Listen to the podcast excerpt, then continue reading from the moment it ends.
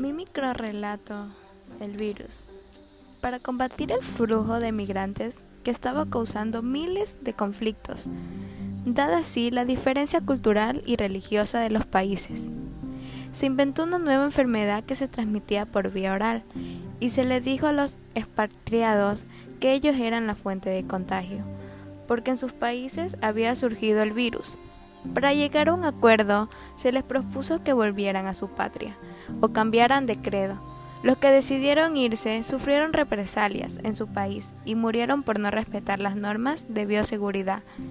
Los que se quedaron sanaron por quedarse en casa, por respetar las leyes y así fue que personas, por respetar lo que decían los ministros de salud, pudieron estar en casa y seguir viviendo.